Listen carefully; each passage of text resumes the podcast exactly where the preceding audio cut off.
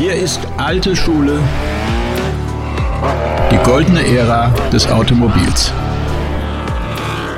Ihr habt den richtigen Podcast geladen. Das ist die alte Schule und nur hier bekommt ihr die Legenden aus der goldenen Ära des Automobils serviert. Mein Name ist Carsten Arndt und mein heutiger Gast ist nicht nur erfolgreich mit einem damals gänzlich ungewöhnlichen Fahrzeug die Rallye Paris-Dakar gefahren, er war bei Porsche der Mann für die feuchten Träume eines jeden Porsche-Fans. Er hat unter anderem den GT3, GT2, Carrera GT E9, 64 und 993 RS und viele, viele Traumautos mehr zu verantworten. Und was er da alles erlebt hat, wie er beim Wüstentest als Lebensretter für eine Fata Morgana gehalten wurde und was er an Walter Röll bewundert, erfahrt ihr in dieser Stunde. Herzlich willkommen zur alten Schule, Roland Kussmaul und ich habe ihn standesgemäß in der Porsche Klassik Werkstatt in Stuttgart getroffen und um uns herum standen zwei ganz besondere Unikate. Das muss ich jetzt noch erzählen, denn die wurden gerade überholt zum Jubiläum. Ein Porsche 914 mit 8-Zylinder-Motor, den Ferry Porsche 1969 zu seinem 60. Geburtstag bekommen hat und noch ein 914 mit einem Renn-8-Zylinder aus dem Porsche 908, den sich ein gewisser Ferdinand Piech hat bauen lassen. Darum hört ihr im Hintergrund auch immer mal wieder ein paar Werkstattgeräusche. Jetzt aber viel Spaß mit Porsche Renn- und Entwicklungsingenieur Roland Kussmaul. Welches Erlebnis war für Sie rückblickend am beeindruckendsten, spontan? Hm, spontan würde ich sagen, äh, die Stabilität vom Elfer hat mich am meisten überrascht, nachdem ich mir auf der Autobahn mal fürchterlich überschlagen habe mit mhm. einem Versuchsauto. Wir haben früher da waren die Strecken, wo man Messungen machen konnte, wie Getriebeöltemperatur, wo man lange Zeit Behaarung fahren muss. Sonst geht die Getriebeöltemperatur sofort wieder runter. Haben wir damals auf der Autobahn gemacht. Schändlicherweise, aber mit keinem Risiko. Mhm. Und da hat sich ein Franzose gedreht gehabt mit einem 2CV und er stand quer auf der Fahrbahn. Ich bin mit 250 angekommen und äh, habe dann ausgewichen, bin auf den LKW draufgeprallt vom Mercedes, Versuchs-LKW mit Wetterplatten drauf.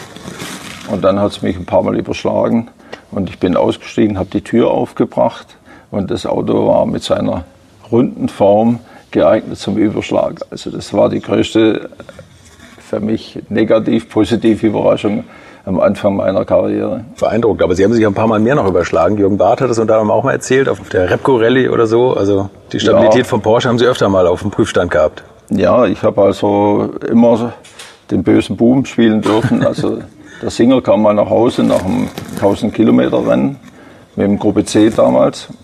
Und der Singer sagte, der Stefan Bellow damals, der sagte, die letzten paar Runden war das Auto komisch zieh mal deinen Strampelanzug an. Ich war immer der äh, Nutzfahrer, also das war halt geschickt, weil da brauchte man keinen Derek Bell von England holen oder Chuck X aus Belgien, sondern wir waren fünf Meter auseinander und der Singer war mein Chef damals. Mhm. Der hat gesagt, zieh dich an, wir müssen mal ein paar Dinge versuchen.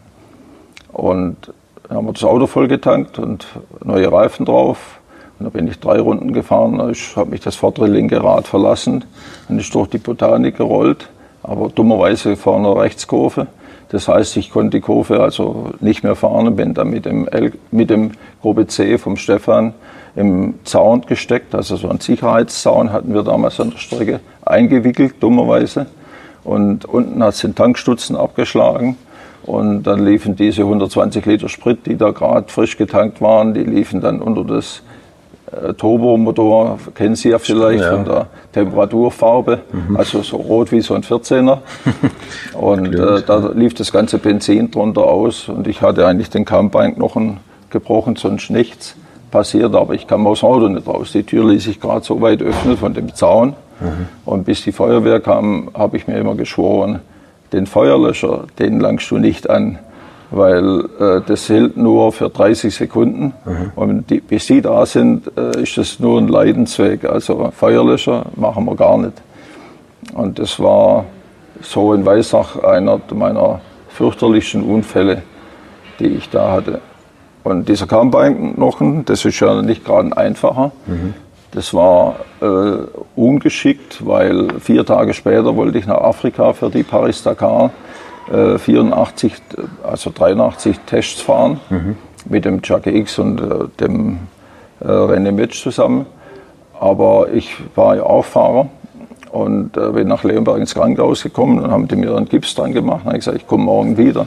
Und ich gesagt, wieso? Sie brauchen erst 14 Tage oder so kommen. Ich gesagt, ich komme morgen mit meinem Kunststoffer von der Kunststoffabteilung und dann macht er mir ein, damals Glasfaser, ein Glasfaser-Kunststoffverband hin, so eine Schiene. Und dann gehe ich nach Afrika. Dann habe ich gesagt, der, der ist nicht ganz dicht, den müssen wir vielleicht in eine andere Abteilung schicken. Und so war das auch. Wir haben da Kunststoffteil hingemacht. Das konnte man jeden Abend ausblasen vom Sand und habe ans Lenkrad von so einem LKW, äh, ja, landwirtschaftlichen Fahrzeugwerkstatt so einen Knopf mir besorgt. Das kennen Sie vielleicht, da gibt es so ja. Knöpfe ans Lenkrad. Ja, das und das ging fantastisch. Ich habe mir lange überlegt, ob man das nicht immer machen sollte. ich sechs Wochen in Afrika so mit dem mit Gips oder mit dem GFK-Teil. Und danach ist aber gerade zusammengewachsen. Das hat alles, alles gepasst. wunderbar. Kann man also Porsche-Leute auch für was anderes nehmen, die Kunststoffe? In der Zeit haben wir, also wir haben da gute Arbeit gemacht und unter anderem auch ein paar Deutschen das Leben gerettet. Erzählen Sie die Geschichte. Das ja, ich, ich, da bin ich zufällig gefahren nach Agadem rüber. Da kam so ein Felsturm auf uns zu und wir sind mit dem Rennauto immer vorausgefahren. Wir haben einen LKW dabei gehabt, einen Mercedes G als Serviceautos. Mhm. Und weil die waren ja viel zu langsam, um eine Erprobung vernünftig zu fahren. Und dann haben wir immer gesagt, von dem Platz jetzt hier, wir trennen uns hier und fahren 50 Kilometer. Und nach 50 Kilometer höre ich auf und komme wieder zurück. Oder ich bleibe dort stehen, je nachdem. Mhm. Und ich war da vielleicht 20 Kilometer von meinen Leuten weg und bin im Riesentrift in dem weichen Unterboden um diese Felsformation rumgefahren. Da kam da ein, Mann, ein Kerl rausgesprungen und hat gewunken und geschrien. Und dann kam der mit Tränen in den Augen her und hat gesagt, ich weiß nicht, ob es Fata Morgana ist. Ich stehe jetzt seit Tagen da unten mit meinem Kollegen und dann höre ich da einen Rennmotor oder sowas ähnliches. Und dann kommt da ein Porsche immer Riesenslide um, um die Felsen rum. Das kann die Wahrheit nicht sein. Dann hat sich herausgestellt, also ich habe dann gesagt, kein Problem, wir können dir helfen. Mein LKW kommt in einer halben Stunde und dann können wir versuchen, das wieder hinzukriegen. Und das haben wir dann auch gemacht. Aber die haben kein Wasser mehr gehabt, nichts mehr. Also die wären da, da fertig gewesen. gewesen. Kein Handy natürlich, ne, zur ja. damaligen Zeit. Also da gab es kein, kein Entkommen. Das war ja, schon was Tolles. Und dann sind Sie ähm, mit dem Jackie X, der, der hat ja eigentlich erst Porsche zu Paris-Dakar gebracht. Ja. Der ist, der ist gekommen zum Herrn Bott, glaube ich, und, und hat gesagt, hat den versucht zu überreden, die, die Rallye mitzufahren. Ja, der saß mit dem Texaco-Oberhäuptling mal im Flieger zusammen. Mhm. Und dann hat, äh, haben die über Dakar gesprochen. Der X ist Dakar gefahren gewesen, ein Jahr vorher. Mhm. Und hat er ihm erklärt, dass es eigentlich eine ganz werbeträchtige Geschichte inzwischen ist. Und er hat gesagt, er macht das bei Porsche doch. Wir bezahlen das Ganze. Und so kam das zustande. Und dann war damals die Zeit eine komplett andere. Mhm. Wir sind dann, haben uns getroffen beim Bot damals, der Chucky, der Falk und ich. Und dann hat der Chucky erzählt von der Rallye und dass wir das machen könnten. Wir haben aber zu dem Zeitpunkt kein Allradauto, nichts gehabt. Mhm. Dann habe ich ja zu Bott gesagt, weil er fragte mich, kannst du das machen? Also traust du dir das zu? Dann habe ich gesagt, ja, wir brauchen da schon lang, weil wir haben gar kein Allradauto. Er hat gesagt, doch, ich habe eins, mein Dienstwagen. Dem haben sie da so Audi-Getriebe reingemacht gehabt. Und mit dem fuhr er nach Hause auf die Alp da hoch. Ach, das hat er ja schon, das hat er schon mal gebaut für sich. Ja, und dann hat er gesagt, das ist deins. Hat den Schlüssel über den Tisch geschoben. Und ab dem Zeitpunkt hatte ich dann sein weinrotes 911er Allradauto. Mit dem sind Sie auch durch die Wüste gefahren zum Trainieren, ne? Die haben wir, das weinrote Auto ist berühmt berüchtigt gewesen dann.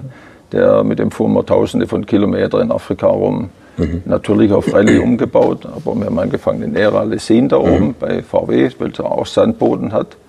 Und haben da die ersten kaputt, Teile kaputt gemacht und dann sind wir nach Afrika gegangen mit dem. Beeindruckend. Und, äh, da sind und Sie was toll war, was also heute nie mehr gibt, der Bot hat sich das Ganze angehört, hat mich gefragt, weil ich kannte von der Safari ein bisschen schon diese Hardrallye-Beanspruchung vom Auto, was man da tun muss. Und dann hat er gesagt, du traust dir das zu, also dann machen wir es. Ohne irgendeinen Vorstand, Vorstandssitzung zu machen oder irgendetwas, sondern er hat entschieden als Entwicklungsvorstand, wir machen das und hat seinen Vorstandsmitgliedern das dann gesagt, dass wir das tun. So, und dann ähm, ging es weiter, dann sind Sie schon auch so ein bisschen Safari gefahren. 1974 hat Sie Peter Falk ins Rennteam geholt. Ja, diese äh, alle Unternehmungen für die East African Safari sind eigentlich mehr oder weniger an Stoßdämpfer und Aufhängung gescheitert. Also die Stoßdämpfer waren eigentlich das primäre Problem. Mhm. Die haben, was weiß ich, 250 Grad oder 300 Grad gekriegt, sind verbrannt eigentlich und kaputt gegangen. Und Stoßdämpfer ist halt, ohne kann man nicht fahren mhm. in Afrika. Und die haben eine Riesenaufgabe. Und da hat der Fall mein Chef gefragt, ob, ob einer wäre, der so bisschen in die Richtung denken könnte. Und da habe ich da immer mehr Stoßdämpfer und Zeug gemacht, Fahrversuche natürlich auch. Mhm. Und so kam dann 78 dieser Werkseinsatz in Kenia. Mit Björn Waldegard. Waldegard. Und äh, das war eigentlich ein, ein, toller Einsatz, also für die damalige Zeit. Der Björn hat mich dann bei dieser ganzen Testerei, hat er mich eigentlich versaut für, für mein Leben.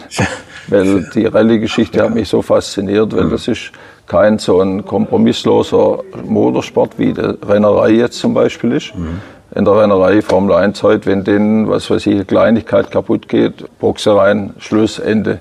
Bei Rallye gibt es dieses Ende gibt's eigentlich fast nie. Mhm. Und äh, das hat mich fasziniert, die, diese Improvisation und äh, einfach mit der Situation fertig werden, die sich ohne, ohne Ankündigung auftut. Und das war eigentlich bei der Safari also ganz toll. Der Björn hat mir so viel beigebracht zum Beispiel, wir sind über einen Fluss äh, drüber gesprungen. Also da war ein Fluss, der war vielleicht so 12 Meter, 15 Meter breit. Mhm. Nicht sehr tief, aber man wusste nicht, wie der sich entwickelt, weil die Safari ist meistens in der Regenzeit und dann wird das Wasser halt, das mal so war, wird auf einmal Meter. Mhm. Und dann hat der Björn gesagt, ja, mach, das probieren wir mal. Da dachte ich, was ist jetzt los? Sind wir zurückgefahren, einen halben Kilometer und dann erster, zweiter, dritter, vierter, fünfter Gang. Und da sind wir volle Kanne in das Ding rein, aber er gesagt, du musst auf dem Gas bleiben, dass der Bug oben bleibt. Äh, wenn du auf die Bremse gehst oder vom Gas weg, kommt der Bug runter und dann geht es komplett schief. Ja. Und da sind wir wie so ein Stein, wo man als Kinder auf das Wasseroberfläche, ich weiß, wenn wir so dreimal aufgesetzt waren wir drüben. Ernsthaft? Ja. Ich dachte, das wären immer so Trickaufnahmen. Nee, nee, das war also unglaublich. Und so haben wir auch Reifenversuche gefahren für Dunlop damals. Ja. Und äh, da war wir hatten keinen kein Speicherkapazitäten, Datenaufzeichnung im Auto, sondern das, was man erlebt hat, hat man gehabt. Gemerkt. Und da bin ich dann immer mit sechs Stoppuhren gesessen, weil mechanische Stoppuhren kann man ja keine Sektionszeiten machen. Mhm. Wenn man drauf drückt, steht sie. Und ja. wenn man die aber gestaffelt schaltet, drückt man die, wenn man die eine anmacht, kommen die andere in Bereitschaft und so kann man mit sechs Stoppuhren kann man praktisch ein riesen äh, Spektrum abdecken. Okay. Und da sind wir, wollten, wir wollten wissen, wie Traktion aussieht. Also berghoch haben wir ein Stück drin gehabt und so. Und oben haben wir Handbremse rum und wieder runter und wollten bergab wissen, wie das aussieht. Also im Schlamm oder in Feuchten. Und da sind wir, wo wir das erste Mal raufgefahren sind, über eine Brücke drüber. Da war innen vielleicht so ein Meter breit oder Meter 50. Keine Brücke, nur außen. Und wir kamen da so leicht runter. Ich, ich denke, Bern viel Whisky getrunken gestern oder sieht er das nicht? Die Brücke ist innen nicht alles da. Und da sind wir da hin und dritter Gang oder zweiter Gang, weiß ich nicht mehr genau. Und er hat das Ding eingestellt und wir sind über dieses Loch drüber gefahren und das Auto hat eigentlich nichts gemerkt. Das heißt, er hat das Auto, wie man halt beim Elfer viel sieht, das Vorderrad in der Luft äh, Gerade wenn man anstellt und weich macht, also für so Safari-Zeug mhm. macht man so Auto nicht hart, sondern den macht man sehr weich, damit er viel Grip hat, mechanischen Grip.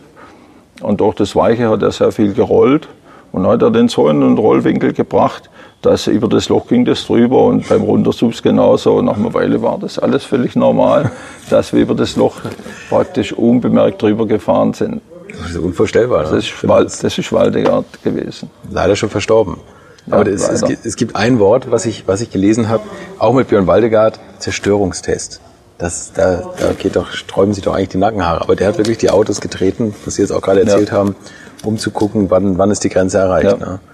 Und, so, und das ist ja auch das, was heute, glaube ich, so ein bisschen fehlt, sind diese Multitalente. Ne? Also Sie konnten von jedem Detail Ahnung, Motor, Getriebe, Fahrwerk, irgendwie konnten Sie alles reparieren und heute gibt es halt mehr immer so, so Fach, Fachidioten, ne? die einen ja, ganz kleinen Teil haben. Der Pugmeister oder irgend so einer hat das mal so etwas verrückt formuliert. Er hat gesagt, Kuss mal die Allzweckwaffe. Ja, genau. Das, das ist schon ein bisschen so gewesen. Ja. Ich habe Formel 1 gefahren, Indy lang gefahren, also Indy-Autos in Weissach. Ich habe Gruppe C, also alle Rennautos, die nach mir kamen, äh, habe ich in Weissach lang Tests gefahren oder auf dieser Rüttelstrecke gefahren. Das sind wir früher. Also das war auch ein Geheimnis der Rennautos bei uns, dass diese Gruppe C zum Beispiel, bin ich mit Stefan Belloff zusammengefahren auf dieser Rüttelstrecke und mit einer vorgeschriebenen Geschwindigkeit, so mit Rennfahren eigentlich gar nichts zu tun gehabt, weil wenn man über solche Löcher fährt mit 150, dann nimmt das Auto die Löcher gar nicht wahr. Mhm. Wenn man mit 40 drüber fährt, ist die Frequenz katastrophal, mhm. weil dann äh, nimmt es die Achse das Loch mit und gibt es an die Karosserie oder an das Chassis weiter. Und dann kommen die hohen Belastungen. Und da hat der Stefan am ersten Tag, weil der große Stabi vom Gruppe C, der war so dick und der lief etwa so weit weg vom Schienbein. Und wenn man bloß so Teillast fahren kann, hat man ja den, keine Befestigung vom, vom Bein. Mhm. Dann rutscht man auf dem Pedal. Und dann hat er da abends alles blau und grün gehabt. Dann habe ich ihm von meinem, ich habe früher Fußball gespielt, diese Schienbeinschoner, wenn Sie das Wort kennen. Ja, klar, das haben die Fußballspieler ja alle da drin. Ja. Habe ich ihm die gegeben, sonst hätte er am anderen Tag gar nicht mehr fahren können. Und da haben wir 500 Kilometer auf dieser Strecke. Und alles, was nicht auf der Strecke war, sind wir dann Rennen gefahren, also Schnellkurven, Querbeschleunigung. Also die Nordkurve in Weißer hat innen so Alufladen. Das mhm. sind so vielleicht so hoch, bloß Aludeckel, die einen Durchmesser haben von der. Und da geht man mit einer Achse oder mit beiden drüber im Renntempo. Und das gibt auf die Querbeschleunigung solche harten Schläge, weil das Aluminium hat keinen Reibwert. So, da rutscht man weg und dann kommt der Asphalt und macht wieder hohe Spitzen. Also das war in Weissach eigentlich die Erprobung für jeden Rennwagen. So, aber das war vielleicht auch das Geheimrezept. Ja, sich das besser richtig mal abgucken müssen. Lassen Sie uns nochmal über die Pharaonenrallye in Ägypten reden, wo Sie mit dem Wolf Henrik Unger im Mercedes G als Begleitfahrzeug gefahren sind. Der Pharaonen-Rallye war insofern äh, lustig eigentlich für mich, äh, weil wir haben den Mercedes G im Jahr vorher, 85, der Hendrik und ich geprügelt. Und der Mercedes G hat einen 280er Motor, den 3 und 6 Zylinder. Mhm. Und der hatte halt, ich weiß nicht, 180 PS oder sowas. Und den haben wir geplagt, dass ich dachte, irgendwann verreist sie und die Kolben fliegen zur Haube vorne raus. Aber der ließ sich tatsächlich fürchterlich plagen. Mhm. Aber das war einfach für das schwere Auto zu wenig. Wir haben ja da einen, 500 oder 600 Liter Tank drin gehabt, um den Rennautos Benzin mhm. zu spendieren abends, dass man nicht zum Tanken musste. Mhm. Mit dem haben wir voll gemacht und hat dann abgezapft wieder. Und dann haben wir gesagt, das hat keinen Wert. Also so ist das Auto nicht viel wert, weil bei der Paris-Dakar gegenüber den heutigen, die in Südamerika laufen, war damals so, dass die ganzen Lkw, alle Teilnehmer waren Teilnehmer. Also alle die Lkw sind zur Zeit gefahren ne? ja. und sind natürlich morgens, was weiß ich, drei Stunden nach uns gestartet dass wir ganz vorne waren und eine Minute Abstand, da kann man sich leicht ausrechnen, wo die waren. Mhm. Und wenn man dann so gegen mittags um drei einen Defekt hatte, dann hat es Stunden gedauert, bis der LKW kam und dann war eigentlich die Rallye verloren. Und da haben wir gesagt, wir brauchen, im ersten Jahr haben wir mich gehabt, also ich war eigentlich der Gestrafte, weil ich die Feuerwehr spielen durfte. Mir das Auto voll mit Achswellen, mit allem, was man sich vorstellen kann. Und der Mercedes G war im zweiten Jahr unser relativ schnelles Auto, war aber nicht schnell genug. Und dann haben wir bei der Pharaon ja den 928 Vierventiler Motor reingemacht. Der hat damals 320 PS gehabt. Das gefällt mir ganz gut, das Auto eigentlich. Ja, und haben dann äh, die Bremsen vom 959 reingeschweißt, weil wir Ersatzteilgleichheit hatten dann. Und dann bin ich ja, der Chucky, die sind ja gleich in Feuer aufgegangen nach 17 Kilometer, glaube ich. Mhm. Also für mich haarsträubend. Ich war ja Start Nummer drei und wir kamen da und sahen von Ferne schwarze Wolken am Horizont. Da dachten wir, Scheiße, sind nur der Match, äh, der El Hatchery, der X vor uns und Motorräder. Ein Motorrad kann keine so Wolke machen. Ja. Und dann sind wir über eine Dünekuppe drüber, sah ich das Auto unten stehen und alles lichterloh brennend. Und Na, ich habe versucht zu halten oder wollte halten, aber der Hendrik und der X haben gewunken, wir sollen weiterfahren. Und mein Beifahrer war ein Meister von uns, der hat geheult nebendran. Also so ist bei Porsche eigentlich das Feeling. Der hat gesagt, das, wir können da nicht weiterfahren, wir müssen da bleiben. Ich gesagt, nee, da vorne fährt noch einer, wir fahren weiter. Und dann sind wir bis Luxor, sind wir eigentlich immer voll beladen gefahren auf zwei Einsatzauto. Und dann hat der X zu mir gesagt, willst du nicht mal angreifen, ein bisschen, dann machen wir Sechster. Willst du nicht mal ein bisschen Attacke machen? Und er hat gesagt, ja, aber äh, eigentlich ist mein Job ein anderer. Und dann sagt er, jetzt tun wir mal raus, was unnötig ist. Dann haben wir, glaube ich, 240 Kilo ausgeladen. Und dann bin ich ab da Attacke gefahren. Da sind wir im Gesamtklassement Zweiter geworden. Mit dem, mit dem Serviceauto. Das ist eine unglaubliche Geschichte. Jetzt verlassen wir so ein bisschen diese Rallye-Geschichte. Sie haben dann ja auch irgendwann danach, haben Sie da angefangen, ging los mit der Entwicklung 928, 944, haben sich dann mehr um, um Straßenautos gekümmert, beziehungsweise um die heißen Versionen der Straßenautos. Ja, also der, der 944 war eigentlich so der Anfang, wo wir auch ein Cup-Auto dann gemacht haben. Mhm. Und dieser Markenpokal hat also sehr große Anklang gefunden. Also wir haben zum Teil Qualifikationsrennen machen müssen. So viele Teilnehmer gab es, weil das Auto war eigentlich nicht um so viel teurer, wie man heute Rennauto sich vorstellt, vom, vom Straßenauto, mhm. sondern das Auto hatte härtere Dämpfer, härtere Federn, andere Stabis drin, aber das war alles überschaubar. Also einen anderen Tank muss man eigentlich haben, später, nicht am Anfang. Mhm. Und da war mit wenig Aufwand, war aus dem Auto mit einem Käfig drin oder Überrollbügel, war eigentlich ein billiges Rennauto zu machen. Und motorleistungsmäßig waren wir ja schon mit dem 44 Turbo nicht so schlecht. Also brauchte man auch nicht viel machen, man musste nur verhindern, dass die Hunde uns bescheißen. den, den Turbodruck hochnehmen. Wir haben so viele Ingenieure dabei gehabt am Schluss. Ich glaube, von sechs Ingenieuren, die bei betreuungsmäßig dabei waren, waren vier nur die auch mit der Suche nach den Betrügern beschäftigt. Da war ein Taktventil, ein elektrisches, hat es den Ladedruck geregelt. Und da haben die Leute also unglaubliche, fand manchmal soll einen Preis ausgeben. Also mit sind das Motordrom reingekommen in Hockheim, strahlenblauer Himmel, Scheibenwischer läuft. Haben wir gesagt, sofort rausholen. Da stimmt was nicht. Und dann haben die den Strom auf den Scheibenwischer gelegt, haben den Scheibenwischer hinter drüber ausgeschaltet und haben dann höhere Ladedruck gefahren. Oder diese, diese Kabel mit einer Nadel angestochen. Dann haben wir mit der Lupe, haben sie immer in dem Kabel Einsteckspuren von Nadeln gesucht. Und dann konnte man das auf Masse legen. Und die haben sie in der letzten Runde dann zum Fenster rausgeschmissen. Also es war unglaublich interessant. Und so sind wir auch der Walter Röhrl, der Knut Mendel und ich sind einen 944 Turbo gefahren beim 24-Stunden-Rennen, sind da im Gesamtklassement, ich glaube ich, Sechster geworden Sechster. oder so. und das erfolgreichste Auto, was Zuverlässigkeit mit der kürzesten Standzeit ja. ne, war das? Wir haben an dem Auto, es war eigentlich nur Cup-Auto und sonst gar nichts gemacht. Und dem Walter hat es unheimlich gefallen. Also der Walter ist so ein Mensch, der so Underdog-Rollen unheimlich liebt. Also mhm. sind wir aus San Remo gefahren damals, weil er die Chance sah, dem großen Werk Audi mal eines überzubraten. Und das hätte sogar geklappt. Aber das sind die Halbwelle, glaube ich, gebrochen. Ne? War das so die erste Begegnung mit Walter Röll? Oder wann, wann sind Sie das erste Mal? Na, ich kannte ihn schon bisschen früher. Also wir haben eigentlich ganz gut zusammengepasst. Also wir haben sehr viel Motorrad gefahren zusammen, also mhm. so Enduro in den Bergen rum.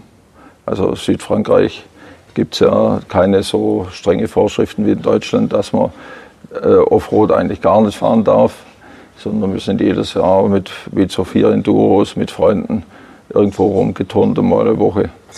Und Sie hatten nachher dann ja auch mit Walter zu tun, der nach seinem Ausstieg bei Audi äh, ist er dann ja Testfahrer bei Porsche geworden oder Repräsentant von Porsche und hat so ein bisschen an den Autos dann nicht mitentwickelt, aber er ist so Testfahrten gefahren. Ja, den Walter musste man einfach verstehen. Also wir waren mal im Nürburgring mit dem RSR und sind da Reifenversuche und Abstimmungsversuche gefahren. Und dann kam der von Garzen, der damals äh, Fahrer war bei äh, Wehmeier und Kastrup, also RSR-Fahrer. Mhm. Und da sagte der zum Walter, ja Walter, also so wie du fährst, das, da hättest du keine Chance in, in, beim Rennen.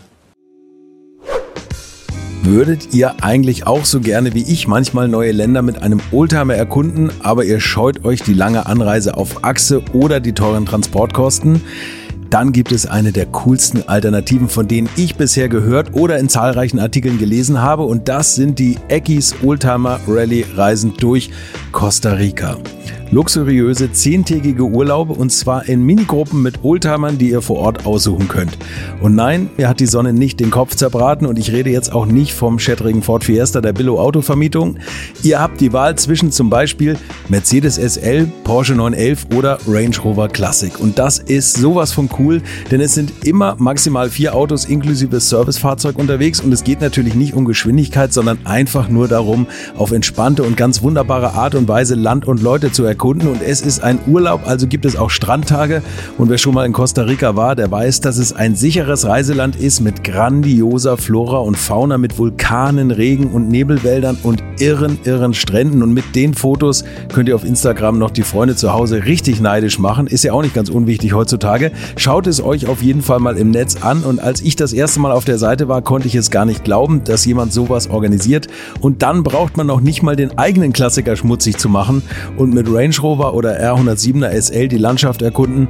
Es könnte schlimmer kommen. Es gibt übrigens verschiedene Routen. Mein Tipp wäre die La Carrera Costa Rica und auf der Route werdet ihr mich früher oder später mitfahren sehen. Das garantiere ich euch. So, jetzt hört ihr hier noch die Webseite und da gibt es eine ganz einfache, nämlich rally-rally.com.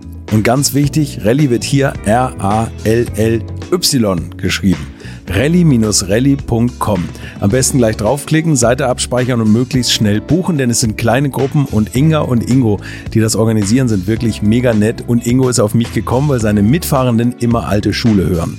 Also Geschmack haben die, die da mitfahren auch und ihr sollt jetzt auch weiter alte Schule hören. Bis bald in Costa Rica. Ich sag, wieso?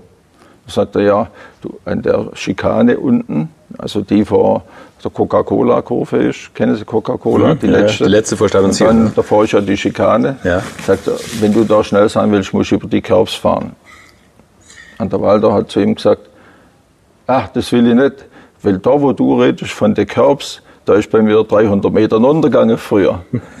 also das, das war seine Erklärung. Und dann haben wir aber so um, was weiß ich, halb fünf, fünf rum abends, kurz vor Feierabend, haben wir gesagt, Walter, probier's mal wenigstens, sagen wir mal, sieht, was kann man da holen da unten. Also sind wir da oben gestanden und das hörte man, weil der Wind war günstig und da hörte man, der Walter kam da an die Schikane und hat es wupp, wupp, gemacht, also der Motor zwar ein bisschen aufgeheult, ist er, war um zwei Zehntel oder sowas, war er schneller. Und der Schreikommender von Garzen hat sich gefreut und hat gesagt, ha, siehst Walter, und so, ja, war alles klar. Und um halb sechs, der Walter sagt, kann ich noch mal einen Turn fahren? Und dann haben wir, ja, von mir aus, der Walter raus, fuhr noch mal zwei Zehntel schneller. Da kam er rein, hat das Fenster runter gemacht und hat von weitem schon gesagt zum Garzen, merkt ihr das ohne Körbs? das war mir sofort klar, ja. wo der sagte um halb sechs, er wird noch mal gern rausfahren. Es ging ihm nur um den Beweis, dass das muss nicht sein. Walter. Ja, das ist also ein bisschen stur. Und er hat ja auch, beim, ich glaube beim 964 ist er mal ein Rennen gefahren mit, mit Automatik. Ne? Und, und wo er, Sportomatik. Mit Sportomatik, wo er, wo er diesen Gang nicht so reinprügeln wollte. Die größte Schande seines Lebens. Ja. Weil, also wir haben gesagt, für Nürburgring müsste das gar nicht so schlecht gehen. Also, also normalerweise waren die Cup-Autos natürlich mit, Entschuldigung, mit Haarschaltung, ganz ja, klar, ja. Rennauto. Aber Porsche wollte ein bisschen die, die Sportomatik pushen. Ja, diese Sportomatik hat einen riesen Nachteil gehabt und das war, dass er nur drei Gänge hatte. Und der andere hatten da zu dem Zeitpunkt fünf. Mhm. Also das war so ein Nachteil, dass man einfach übersetzungsmäßig nicht vorne mitspielen konnte. Und dann haben wir aber zum Walter gesagt, äh, wir machen das PR-mäßig mal und du guckst, dass du im Mittelfeld fährst oder sowas. Und er wollte den Start schon verweigern. Weil ich habe ihm gesagt, also du stehst am Start, stehender Start war damals, und äh, dann drehst du 6000 und dann ziehst du deinen Schalthebel von N, also von normal, in Dreifnei. Ach, du, das, das tut schon weh beim Schlag. ich gesagt, das macht aber nichts. Zweimal kann er es. Und dann, sobald er am Start schon mal von zehn Autos überholt war, nein, er hat gesagt, weil er es nicht gemacht hat. Nicht. Sagt er, du kannst machen, was du willst, ich mache das nicht.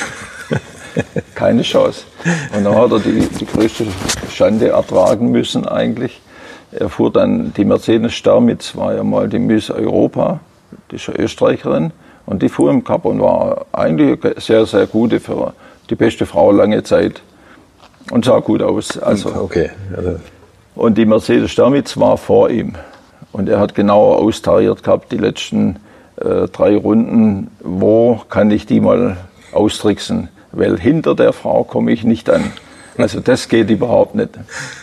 Da kam die vierte, sollte die vierte Runde kommen, dann haben die Nürburgring-Leute, äh, also die größte Blamage, die ich erlebt habe, das Rennen sollte vier Runden gehen und die haben sich verzählt und haben noch drei abgebrochen.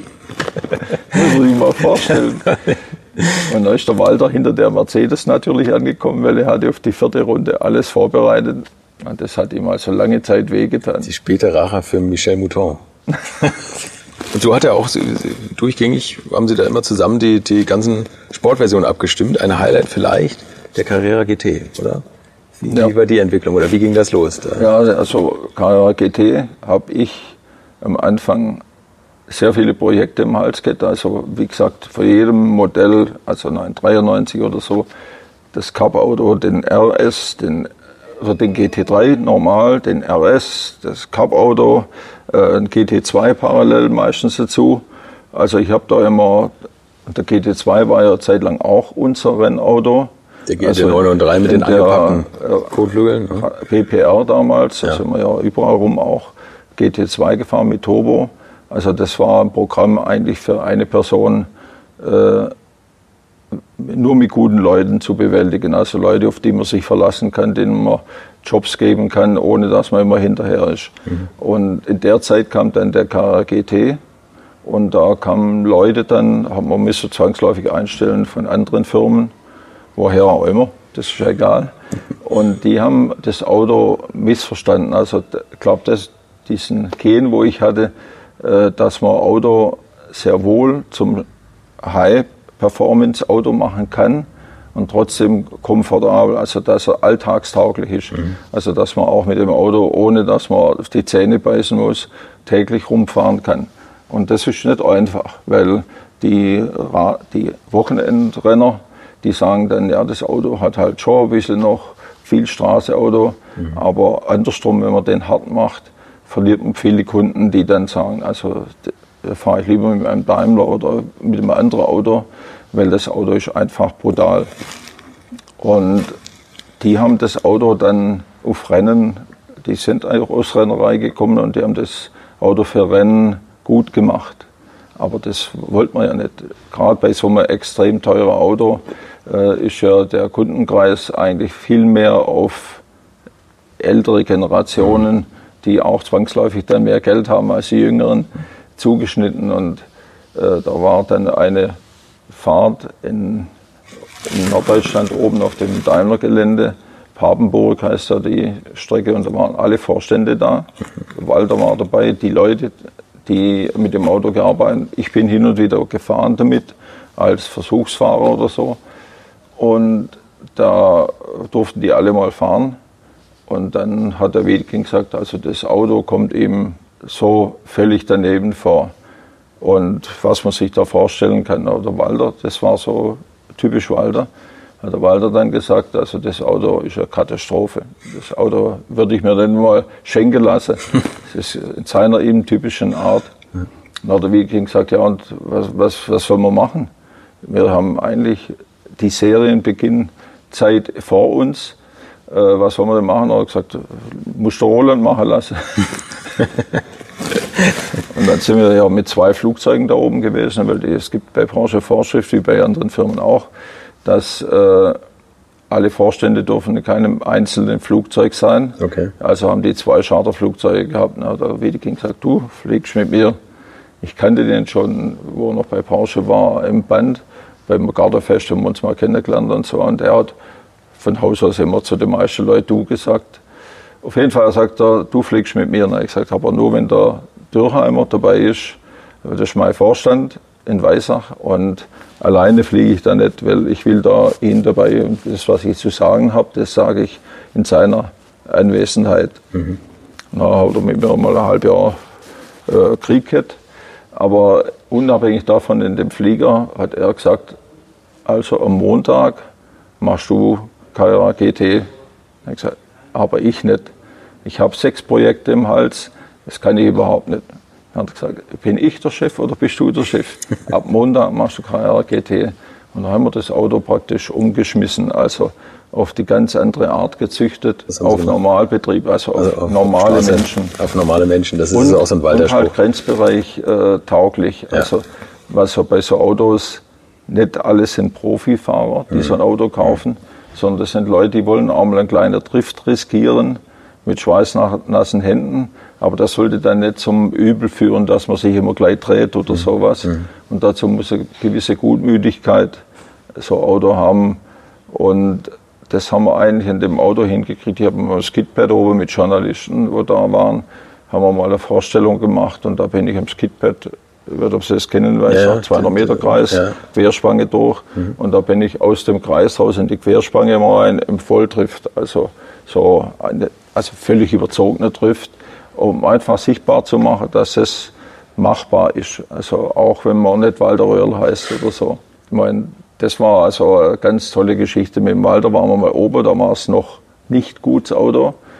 Und äh, wenn der Walter immer zurückkam, in Welchenrad haben wir ja eine Werkstatt, das ist ein Dorf, zwei Kilometer weg, toll, dass man alles arbeiten konnte. Mhm. Und der Walter ist auf die Strecke und ist rumgefahren und kam dann zurück und da sind immer alle Mechaniker, die Dauerlauffahrer von uns, sind auch immer gekommen und gesagt, der Walter ist gerade gekommen alle wollten hören, was der Walter jetzt Neues weiß. Also Nordschleife oder wo? Ja, ja, ja Nordschleife. Ja. Und sage ich, und Walter? Er sagt, ja, ja, ist nicht schlecht. Dann sage ich, wie ist ein Antonius-Buch? Buche da oben. Antonius-Buche kennen Sie? Ja. Ultraschnelle Kurve mhm. unter der Brücke durch, mhm. runter in eine Senke mit der Kompression. Und äh, man hat also Döttinger Höhe, ne? Also das Döttinger, Höhe. Döttinger Höhe. ja. Und äh, der Walter hat gesagt, also tachomäßig kriegt er mit dem Auto etwa 310 drauf dort. Dann habe ich gesagt, geht es dann, geht's voll?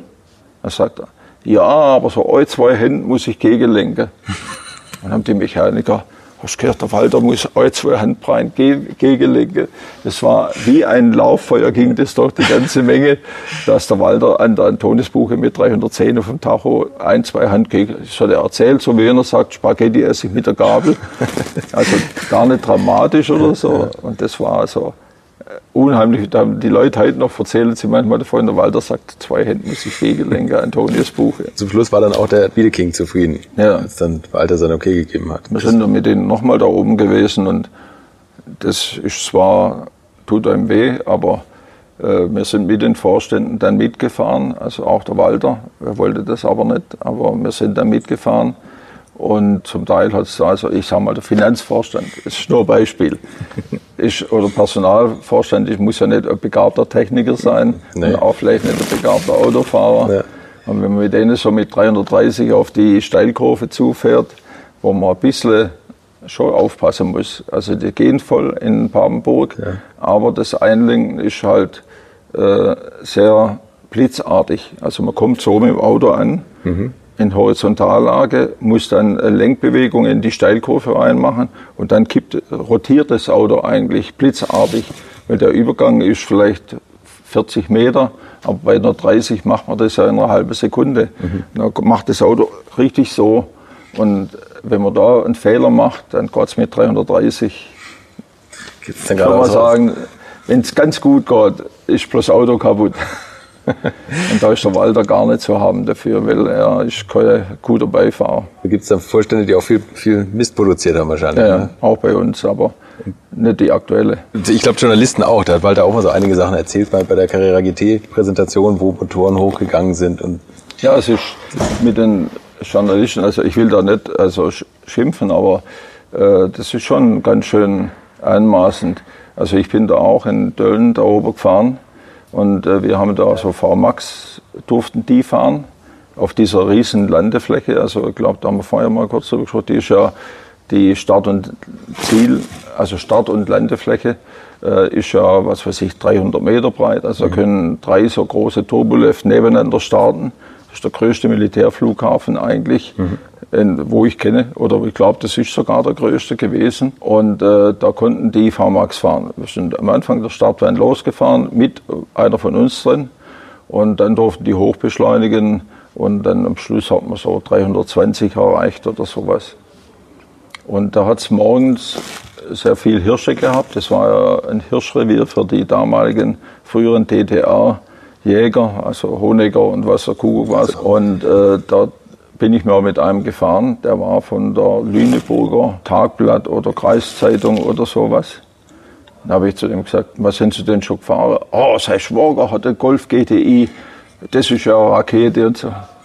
Aber da geht einem das Herz noch ganz schön auf Puls, wenn da sowas ist wie so ein Hirsch irgendwo auftaucht und der verreist das Auto, dann ist das gnadenlos, das ist ja klar. War das, sind Sie auch eher einer der, ich will jetzt nicht sagen ewig gestrig, aber es gibt ja immer, speziell bei Porsche, Leute, die der alten Zeit hinterher trauern. Ne? Als dann die Wasserkühlung kam, haben Sie da als Techniker gleich gesagt, endlich machen wir das, endlich können wir die Motoren noch mehr aufblasen und, und das noch mehr, mehr ansteuern? Oder haben Sie auch gesagt, ach, das Luftgekühlte, das hat mir schon mehr getaugt?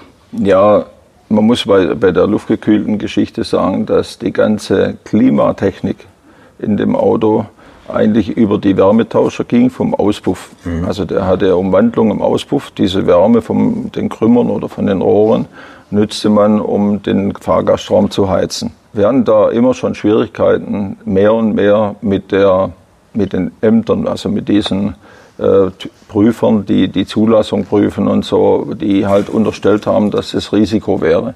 Mhm. Angenommene Auspuffanlage hätte ein Loch mhm. durchgerostet, was auch immer. Und dann äh, sind da zwangsläufig Abgase zu befürchten. Mhm. Und das war immer schon schwierig da mit Werkstoffbeschreibungen, dass man das klarlegen konnte, dass es nur im äußersten seltenen Fall passieren könnte und so. Also es war jahrelang schwierig, äh, das beim Gesetz durchzukriegen, über die Wärmetauscher die Heizluft zu produzieren. Mhm. Und das Zweite war halt auch, dass man von der Kühlverteilung her mit dem Luftgebläse. Logischerweise sind da jetzt irgendwelche Zylinder bevorteilt und irgendwelche Zylinder benachteiligt. Also was ist da? In dem Fall der Achter da hinten, der kriegt am wenigsten. Das kriegen wir einfach nicht hin, mhm. dass über verschiedene Luftdurchsätze, also über die Drehzahl ist ja mal sehr viel Luft da und mal weniger Luft. Und da ändert sich die Strömung da drin, logischerweise. Und er kriegt bei 3000 Umdrehungen sind da 1, 2 und, oder 1, 3 und 5 vielleicht gut.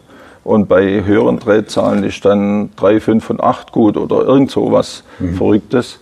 Und das konnte man ja mit Wasserkühlung steuern. Also da konnte man die gleich bevorteilen. Mhm. Und damit konnte man auch an die Leistungsgrenzen besser dran gehen, weil vorher musste man ja zum Teil mit in den frühen Jahren mit Benzin kühlen. Also da ist mehr Benzin eingespritzt oder eingegeben worden, weil Benzin kühlt ja im ersten Moment, wenn es eingespritzt wird, ist sehr mhm. kalt und schafft dann eigentlich wieder reguläre Verhältnisse. Das hört sich verrückt an, ja. aber es ist so. Ja.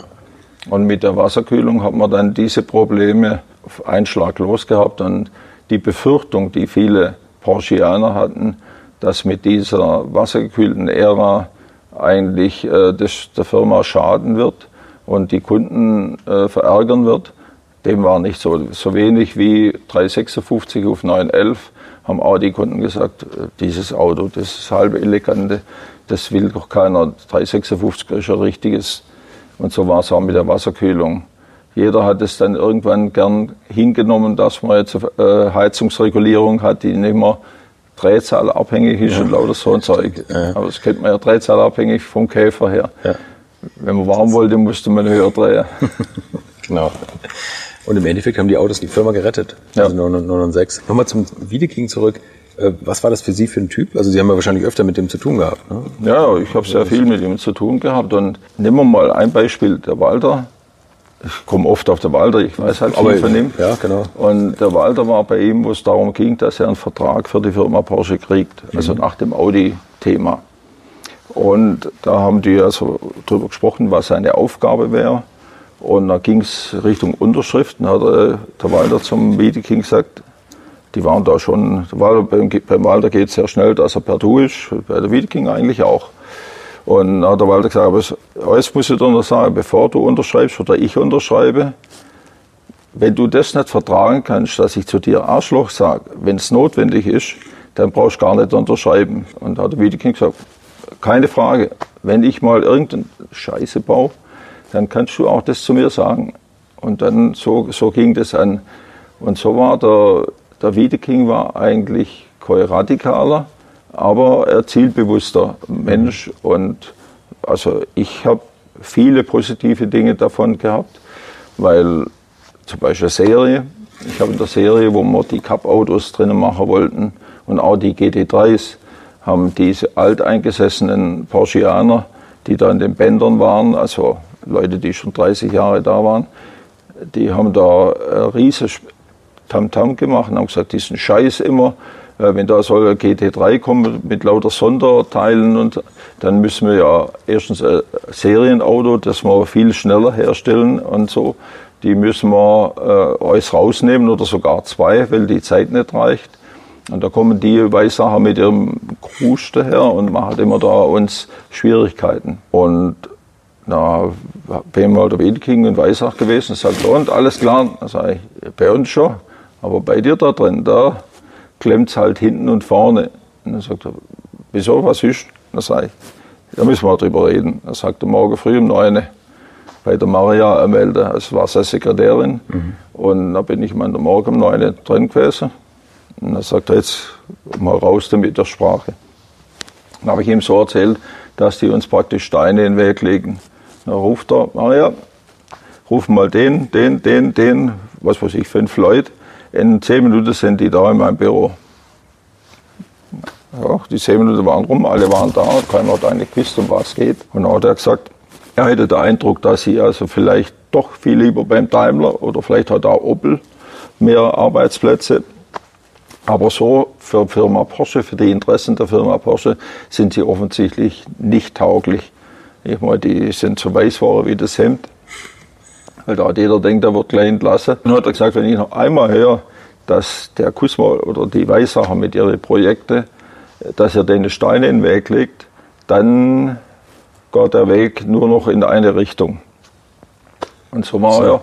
Und von da an, also ich will nicht übertreiben, aber da sie nicht ein roter Teppich ausgelegt sind oder wenn ich komme bin, habe gesagt zu denen, ich komme heute Mittag, hat er gesagt, du kannst unter Park am, am Gebäude, war der Parkplatz reserviert oder so. Also so, das war Wiedeking. So hat er Dinge eigentlich hingebracht, die sonst schwierig gewesen wären. Nun waren Sie aber auch für die Projekte verantwortlich, die Porsche das Image gegeben haben, was er gerne gehabt hat. Ne? Also nämlich dieses Klar. super sportliche Image und, und Autos, die immer noch erfolgreich ranfahren. Wie ist denn das eigentlich, wenn man an so eine Entwicklung rangeht? Also jetzt kriegen Sie mal einen 996 als Basis und, und dann heißt es, jetzt brauchen wir eine Sportversion, machen wir einen GT3. Wie, wie stimmt man so ein Auto ab? Wie geht man da ran? Walter, jetzt komme ich auf, auf Walter dauernd, aber der hat mal gesagt, er hat am Anfang immer Autos kompromisslos abstimmen wollen, als er zu Porsche gekommen ist. Das war ein langer Lernprozess für ihn. Der hat gesagt, ach, das Porsche ist sportlich und das können wir noch sportlicher, noch sportlicher, noch sportlicher. Mhm. Und dann kam sein, sein geflügeltes Wort, für den normalen Menschen muss es auch noch fahrbar sein, das, was Sie ja jetzt auch schon gesagt haben beim Carrera GT. Wie tastet man sich daran? Wie viel Sport, wie viel Straßentauglichkeit? Ja gut, äh, die, der erste Punkt ist natürlich, dass wir, und die Möglichkeit hatten wir damals eigentlich immer, also ich konnte am Wochenende so Auto mitnehmen, was ich so wollte. Mhm. Also ohne, ohne vor Genehmigung zu bekommen von oben runter oder so. Das war in meinem Ausweis enthalten. Und da hat man sich über den Standard, den Ist-Stand von so einem Auto von 936 zum Beispiel, mhm. hat man sich mal zuerst informiert, wie sieht das Auto technisch aus. Also hat es Doppelquerlenkerachsen oder äh, oft haben wir gar nicht gewusst, was die oben machen. Mhm. Und äh, das war eigentlich für uns der Anfang. Und dann hat man natürlich das Sportreglement gehabt und hat dort rausgelesen, was sind die Big Points. Also ist das Gewicht abhängig von dem Straßengewicht. Mhm. Das ist mal einer von der ganz wichtigen Punkte. Also wenn das Sportgewicht sagt, äh, es darf 20 Prozent unter dem Straßenauto sein, dann hat man einen, einen Punkt, der ohne Diskussion einer der wichtigsten ist, weil Gewicht ist Performance. Mhm. Und ist Schnelligkeit auch generell. Also nicht bloß Performance äh, von der Beschleunigung oder sowas, sondern auch Straßenlage, Reifenbelastung, alles, was man nimmt. Und dann war eure Punkte mal schon festgelegt. Also wenn man sagt, Gewicht gehen, dann heißt es, man muss gucken, was man machen kann aus leichterem Material, also Kohlflügel, Türen, Heckklappe, Frontklappe, das sind alle beweglichen Teile, äh, sind relativ einfach aus Kunststoff zu machen. Also zum Beispiel mein, ich habe einen GT3 RS, also einen 996er, mhm. und der hat also vorne Kohlefaserdeckel, das ist allein von der Optik schon, schon klasse. Also wenn man den Deckel vorne hochklappt, ist innen nicht lackiert, absichtlich, hat man ja auch nicht wollen, sondern da ist diese Kohlefaserstruktur und das ist äh, Highlight eigentlich für jeden, der, mhm. der ein Herz dafür hat. Also wenn man das sieht, sagt er, oh, ist toll. Und wiegt nichts, ne? Der Deckel, was ja. wiegt der? Vier Kilo. Und dann natürlich äh, Motor, auch die Homologation, also auch dort äh, wenn man da Titan äh, nur verwenden durfte, wenn es in der Serie ist, zum Beispiel bei Pleuel, mhm. sind wir ja beim GT3 als erstes dann dazu übergegangen, Titan Pleuel zu haben, weil das dann auch Homologation für, die, für den Rennsport war. Und der Titan Pleuel ist halt äh, bekannterweise um ganze Ecke leichter von oszillierenden Massen. Und äh, das ist eigentlich der Anfang, dass man guckt, was gibt es für Reglement für die Autos, welche Rennserien gibt es und was ist dort gefordert und wo geht der Weg hin. Also der Sport war schon äh, ein gewaltiger Punkt. Also nicht nur Autos zu bauen für Leute, die auf der Straße mehr Sport haben, sondern auch eine Basis zu haben dann fürs Rennauto. Mhm. Und das war ja dann möglich, weil wir ja immer davon ausgegangen sind, dass man zum Beispiel 1000 Auto macht. Also wenn man auch wenig verkauft, sind es immer noch 1000 von solchen äh, Exoten. Ja. Und 1000 Autos war immer die meistens die sportliche Größenordnung, die man machen musste, damit ein Teil die Homologation für Rennsport hatte. Mhm. Und das war eigentlich unser größter Vorteil, dass wir immer, äh, gegen die Serie hat ja ganz andere Gesichtspunkte und andere Wertigkeiten. Und wir konnten dann sagen, der GT3 braucht jetzt zum Beispiel diese Titanpleuel.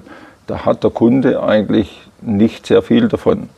Aber das bringt uns natürlich rennsportmäßig einen gewaltigen Schritt nach vorne, mhm. indem man einfach, was weiß ich, 9000 drehen kann oder 10.000. Ich meine, die RSR sind bis heute noch so, dass man die, äh, ich sag mal, 1000 Drehungen überdrehen kann, ohne dass dem die Fetzen fliegen. Echt? Ja, also die früheren so 2 Liter Rennmotoren, wenn man da 50 Umdrehungen drüber, drüber ging, da sind entweder Kipphebel oder Ventile oder Pleuel abgefahren. Und wir sind einmal im Nürburgring 24 Stunden Rennen gefahren mit dem RSR, mit dem Michael Bartels, den kennen Sie vielleicht noch, mhm. Formel 1-Fahrer. Mhm. Und da ist am Freitagabend oder am Donnerstagabend äh, gibt es ja immer wenig Trainingsmöglichkeiten, auch weil die Rundenzeiten so lang sind. Mhm. Da gab, war ein Rallye da oben auf der Nordschleife. Und dann haben wir gefragt, ob wir da mitfahren können. Und die gesagt, dann müssen wir Nennungen abgeben. Dann haben wir Nennungen abgegeben. Da konnte der Michael ein paar Runden drehen auf der Nordschleife. Die haben den ein paar Mal reingelassen, immer mhm. wieder. Und dann kam er irgendwann zurück, Kinn unten, betrübter Blick. Dann hat er gesagt, Motor ist hin. Was heißt, Motor ist hin? Ich möchte euch noch meinen Partner dieser Folge vorstellen und das ist die Firma Kali. Und die machen etwas, wovon ich lange geträumt habe, nämlich immer, wenn ich mal wieder große Rechnungen für kleine Arbeiten am Auto präsentiert bekommen habe. Ich erinnere mich da an meinen Wunsch, bei einem früheren Fahrzeug einige Programmierungen wie Blinkerbestätigung beim Abschließen und so weiter ändern zu lassen. Ich bin fast hinübergekippt bei den Preisvorstellungen des Händlers. Fehlercodes sind auch so eine Sache, wo man vielleicht gerne mal selbst draufschauen würde und nicht zuletzt werden über immer mehr Sensoren am Auto immer immer mehr Daten erfasst und dafür gefühlt immer weniger Infos an den Fahrer weitergegeben. Auch unfair. Oder habt ihr noch ein Ölthermometer oder das Manometer für Öldruck im Armaturenbrett? Ich nicht. Kali ist da der Problemlöser eurer Wahl. Damit habt ihr die komplette Transparenz über den Zustand eures Autos und holt euch die volle Kontrolle über euer teuer bezahltes Fahrzeug endlich wieder zurück. Als täglicher Begleiter liefert Kali euch die Fehlerdiagnose in Herstellerqualität, Auslesen und Löschen von Fehlercodes, Auslesen und Aufzeichnen von Motor-Live-Daten, sogar mit Referenzwerten zum besseren Verständnis, Freischalten von versteckten Funktionen, bei denen man auch manchmal staunt, was das eigene Auto eigentlich alles kann. Ihr benötigt nur einen Wagen mit OBD2-Stecker und die Funktionen von Kali variieren je nach Hersteller. Aber wenn man mal in die Liste schaut, dann findet ihr alle üblichen Verdächtigen wie natürlich BMW, Mercedes, Porsche, Toyota, Volvo, Land Rover, Opel, Peugeot, Skoda, VW, Mini und viele, viele Marken mehr. Alles lässt sich bequem über eine iPhone- oder Android-App steuern. Es gibt eine kostenlose Version, mit der ihr Basisfunktionen nutzen könnt und eine Lizenz speziell für eure Automarke oder bei Interesse auch für alle Automarken. Und wenn ihr jetzt 15% sparen wollt, dann nutzt den Gutscheincode Alte Schule in einem Wort geschrieben. Einfach Alte Schule bei der Bestellung im Gutscheinfeld eingeben oder klickt auf den Link in den Shownotes, damit der Code automatisch angewendet wird. Alle Infos zu den Marken, zu Funktionen und Preisen findet ihr im Netz unter www.mykali.de. Kali wird mit C geschrieben. Und wie gesagt, den Link zum Rabatt auch nochmal bei mir in den Shownotes. Sagt er, ja, ich habe über 10 gedreht. Also ich habe mich verschaltet und der Motor müssen wir ausmachen. Und ich gesagt, Michael, das lassen wir mal das Training morgen abwarten. Mit dem sind wir dann 24 Stunden Rennen gefahren mit dem Motor. Und er hat das nicht glauben können. Er hat gesagt, ich will, ich will das gar nicht wissen. Sagt er, hätte einen anderen Motor gemacht, weil da kommen wir nicht weit. Es war halt bei Formel 1 so, dass wenn die ein bisschen über Drehzahl verschalten, hieß eigentlich Motor kaputt. Ja. Und dann haben wir das Rennen ja gewonnen, also mit, mit dem 10.000er Motor. Also das hat, äh, glaube ich, auch ganz guter Ruf getan bei den Cup-Fahrern, dass die Autos auch Fehler verzeihten in der Richtung. Und den GT3, den hat sich auch mal Walter Röll ausgeliehen. Und das war ihr, eigentlich ihr Brot- und Butterauto, ne? Für, für jeden Tag, für die Deutschland-Rallye. Ja, ja das, das, der Walter hat mal gefragt, also wegen null Auto zu machen bei der Deutschland. Das war damals die erste WM-Lauf in Deutschland seit langem. Mhm. Und da haben wir gesagt, ja, aber viel machen können wir nicht. Und dann haben wir mein Auto, mein Entwicklungsauto eigentlich missbraucht und haben im Walterseil berühmte Lenkradnarbe gemacht. Und dann sind wir zur Deutschland-Rallye gegangen. Und aber viel mehr haben sie nicht gemacht, ne? Die Lenkradnarbe und ein Käfig war drin. Ja, ein bisschen Dämpfer und Federn anders abgestimmt wegen dieser Hinkelstein-Prüfung da. Ja. Und, äh, aber sonst haben wir eigentlich gar nicht so viel gemacht. Und dann hat auf der, ich glaube, zweite Sonderprüfung ist er beim Trainieren müssen die immer schön langsam fahren. Und dann ist der Walter halt beim Rallye-Fahren fährt man ja dann statt 120, 220 oder 200 und ist gesprungen und hat er hinten durchgeschlagen. Wir haben die Pumpstop nicht, nicht genug drin gehabt. Und dann ist er zu tief runter, ist mit dem, mit dem Heck also mit dem Motor aufgeschlagen auf der Straße. Mhm. Und da ist so ein Ölstutzen vom Öltank und den hat es abgerissen. Und dann haben wir, haben wir das Auto runtergeschleppt in die Ortschaft, das ist so ein Weinberg gewesen. Und haben einen landwirtschaftlichen Betrieb gesucht, da haben wir auch gleich einen gefunden. Und weil im normalen Betrieb kann man heute nicht mehr schweißen, weil geschweißt wird da nichts mehr. Und dann haben wir da den Tank leer gemacht, den Öltank, und mhm. haben den Auspuffschlauch in den Öltank rein, damit da Abgas drin ist, also keine, kein Sauerstoff. Das ist so eine übliche okay. Geschichte, wenn man auch einen Benzintank schweißt, dann nimmt man den Auspuff und Schlauch drauf und tut in den Tank rein und verbläst dieses so, verbrauchte Luft, verbläst ja, okay, den Sauerstoff okay, und damit ja. brennt nichts. So. Und der, der Chef hat gesagt, okay, ich, also ich will da nichts sehen. Und dann haben wir das Ding eingeschweißt und ja, Viertelstunde später ist der Walter wieder weitergefahren. und die Offiziellen haben die Zeit gar nicht gestoppt, weil sie schon befürchtet haben, dass sowas rauskommt.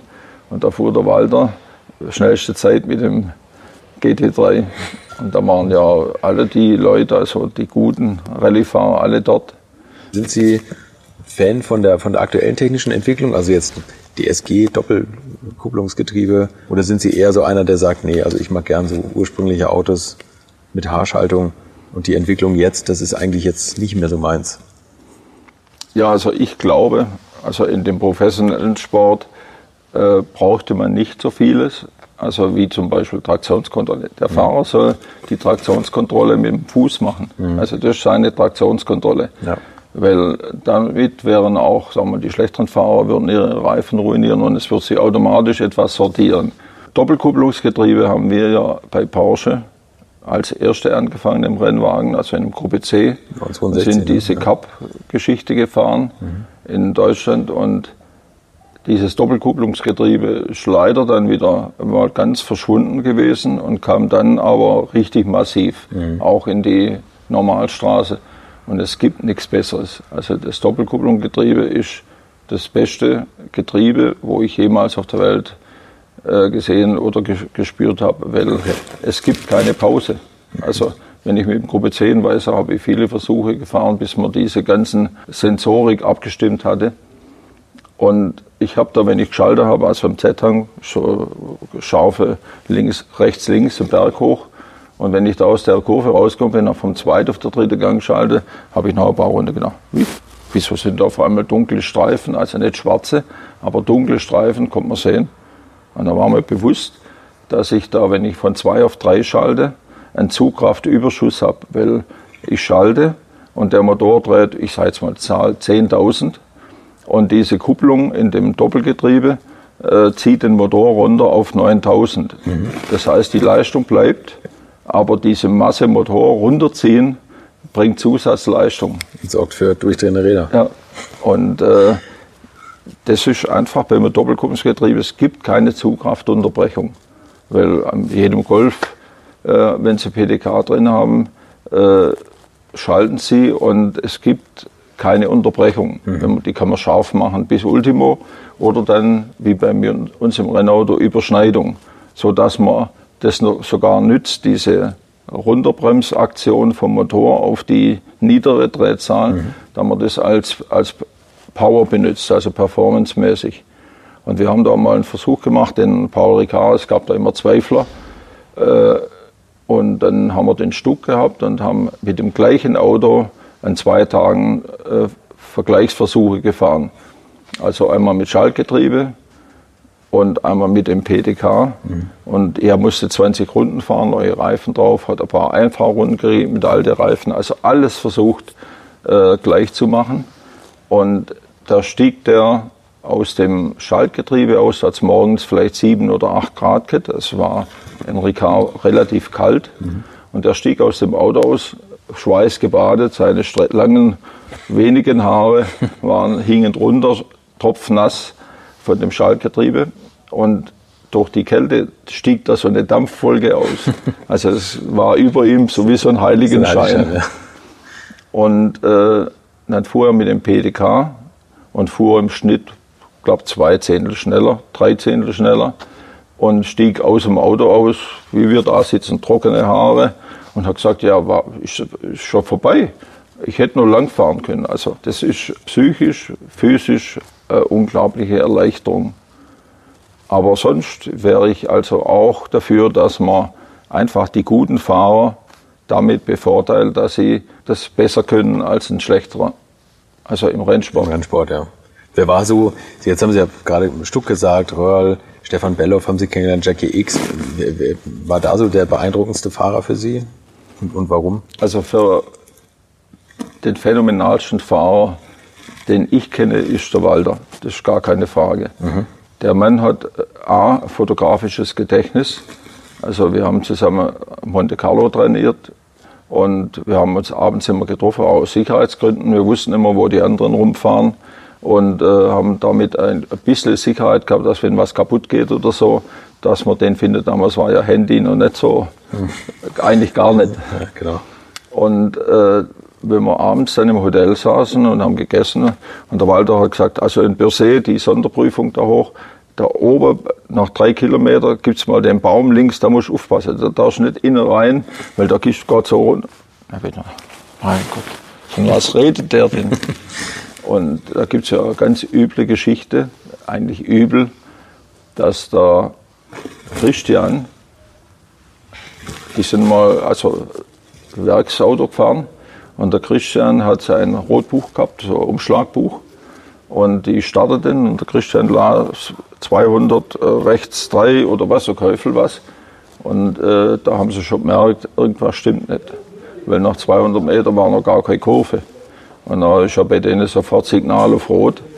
Dann hat der Christian gemerkt, dass er das falsche Buch hatte. Und dann sind sie gefahren und der Walter, das war, der, wenn er es erzählt hat, hätte er gar nicht weiter erzählen brauchen.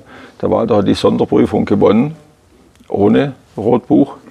Und hat dann in seinem Zorn, den er haben kann und der auch gewaltig ist, zum Christian gesagt, das, bloß dass du mal weißt, wie wichtig du bist in dem Auto. muss man sich vorstellen. Aber das zeigt eigentlich, dass er sowas von ein einprägsames Gehirn hat.